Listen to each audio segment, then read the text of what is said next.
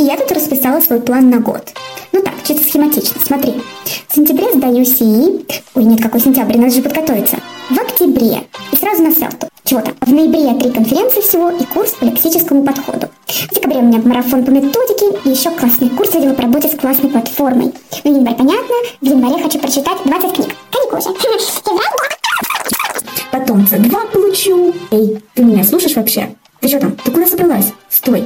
В смысле поехала? Куда поехала? Эй, стой! Стой, кому говорю! Кукушечка, ты куда?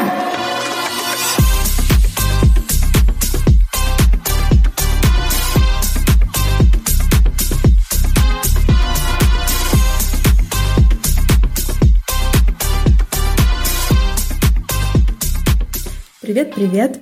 С вами Ольга, и это подкаст «Хочу С3». Подкаст для преподавателей, которые иногда слишком строги к себе и ставят перед собой слишком высокую планку. Совсем как несуществующий уровень С3. Сегодня у нас с вами получается юбилейный выпуск подкаста, потому что это 20 выпуск, такой маленький юбилейчик. И я, знаете, долго-долго думала о том, а, какой бы мне выпуск сделать 20-м, Вначале думала про фидбэк на уроках, потому что это такая интересная тема. Я читала книгу про это, и у меня есть что сказать по этой теме. Потом я поняла, что я не успеваю сделать этот выпуск, потому что какой-то сентябрь был ну, очень-очень загруженный, я бы сказала, местами даже сложный и поэтому просто не получилось. Мне, конечно, очень грустно от того, что в сентябре был всего лишь один выпуск, но я постараюсь по мере сил, конечно же, справиться. И потом я подумала, ну хорошо, выпуск юбилейный, а у меня вообще-то скоро юбилей. И вот, значит, все это закончилось тем, что я сижу и в свой день рождения записываю вам подкаст со своими какими-то глубокими мыслями. Но в любом случае я решила, в общем, поделиться в свой юбилей, в своем юбилейном выпуске своими какими-то, знаете, осознаниями или, проще говоря, вещами, а, мыслями, которыми я хочу поделиться в свои 30 лет, которые мне сегодня исполнились. Возможно, это будет не такой полезный выпуск, как обычно. Здесь этот выпуск без ваших историй без каких-то, знаете, методических наполняемостей, но, возможно, с другой стороны, кому-то это будет весьма интересно, потому что я подумала, а, записала, и у меня вот э, есть такие заметочки, в которые я сейчас смотрю, и просто хочется, наверное, отрефлексировать, в том числе для того, чтобы через какое-то время потом переслушать эту же запись подкаста и сравнить, как мои взгляды на жизнь поменялись. Выпуск будет короткий, но я все равно буду рада, если вы в комментариях напишите, смотрим ли мы с вами как бы в одну сторону, и в чем вы со мной согласны, в чем не согласны, возможно, как-то ваши взгляды тоже поменялись на протяжении жизни. В общем, будет интересно. Итак, пять вещей, которые я для себя поняла к 30 годам. Вот так я решила назвать. А что вы мне сделаете? В общем, первое. Я наконец-таки поняла, что значит фраза «у меня всегда есть я». Ну, слышали, возможно, такую фразу? Я раньше думала, что это какие-то одинокие люди, себя как-то уговаривают и как-то поддерживают вот этой фразой. И вот к 30 годам я поняла наконец-то, что это значит. А это значит то, что нужно себе быть лучшим другом и нужно себе быть опорой. Это на самом деле не так просто сделать. Для этого нужно, мне кажется, много работать, чтобы узнавать себя, узнавать свои какие-то желания, понимать, что мы хотим, и быть в ладу с самим собой. И вот когда это происходит, то создается впечатление, что мы сами себе являемся большой поддержкой. И что бы ни случилось в этой жизни, у нас всегда есть мы сами – и это совсем не грустно звучит сейчас для меня. Это звучит офигенно, друзья. Потому что даже если кто-то со мной, близкие люди, не согласны в каком-то вопросе, или ведут себя не так, как я бы ожидала, что они должны себя вести, или говорят то, что я не хочу, чтобы они говорили, и вообще это как-то не соотносится с тем, как я смотрю на жизнь, допустим, да, или как-то в чем-то не оправдал вдруг кто-то мои ожидания, то никто мне не может на самом-то деле испортить настроение, потому что у меня всегда есть я. Тот человек, который меня всегда поддержит, э, и тот человек, в компании которого приятно находиться. Я не знаю, возможно, я немножко запутанно вам про это рассказала. Напишите в комментариях, что вы про это думаете. Вот к 30 наконец-то дошло, что мы сами у себя можем являться классным таким островком опоры. Это человек, на которого всегда можно опереться. Второй момент. Ой, тут будет сейчас интересно. В общем, знаете такую, да, фразу «относись так к другим, как хочешь, чтобы другие относились к тебе». Я сейчас скажу такую крамольную вещь. Я считаю, что это ерунда. Я бы сказала так. Не жди, что люди будут относиться к тебе так, как ты относишься к ним.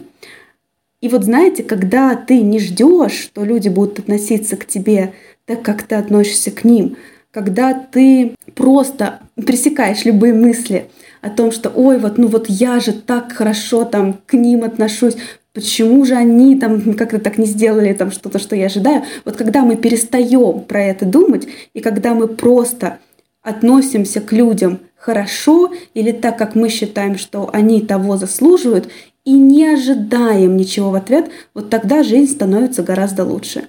И тут мы переходим к третьему пункту, который такой очень для меня болезненный, и который еще я не до конца пока могу понять и охватить, но я понимаю его, важность. А пункт звучит так, моя мысль. Наше ожидание – это то, что нас здорово подпитывает, дает нам много энергии, однако это самый главный источник расстройств в, том же, в, том же, в той же степени. На самом деле это так. А все расстройства, огромные какие-то обломы, которые случались в моей жизни, они случались потому, что у меня были какие-то ожидания касательно какого-то момента. И вот когда я себе это в голове рисую, и когда я ожидаю чего-то, то если вдруг это не выходит, то вот как раз здесь рождается разочарование. Что с этим делать?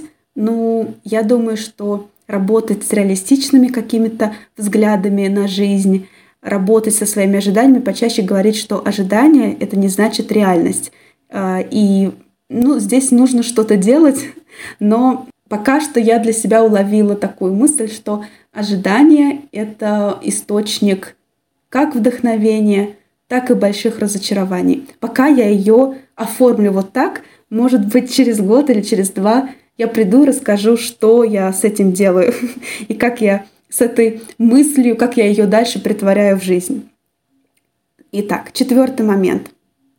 Пытаться понять, что там на самом деле думает человек, как он чувствует и почему он как-то поступил в жизни вот так, а не иначе, это самая неблагодарная вещь на свете. И самое глупое, наверное, что можно делать. Вот сидеть и гадать и по каким-то внешним признакам, стараясь понять, а что же там человек себе в голове думал.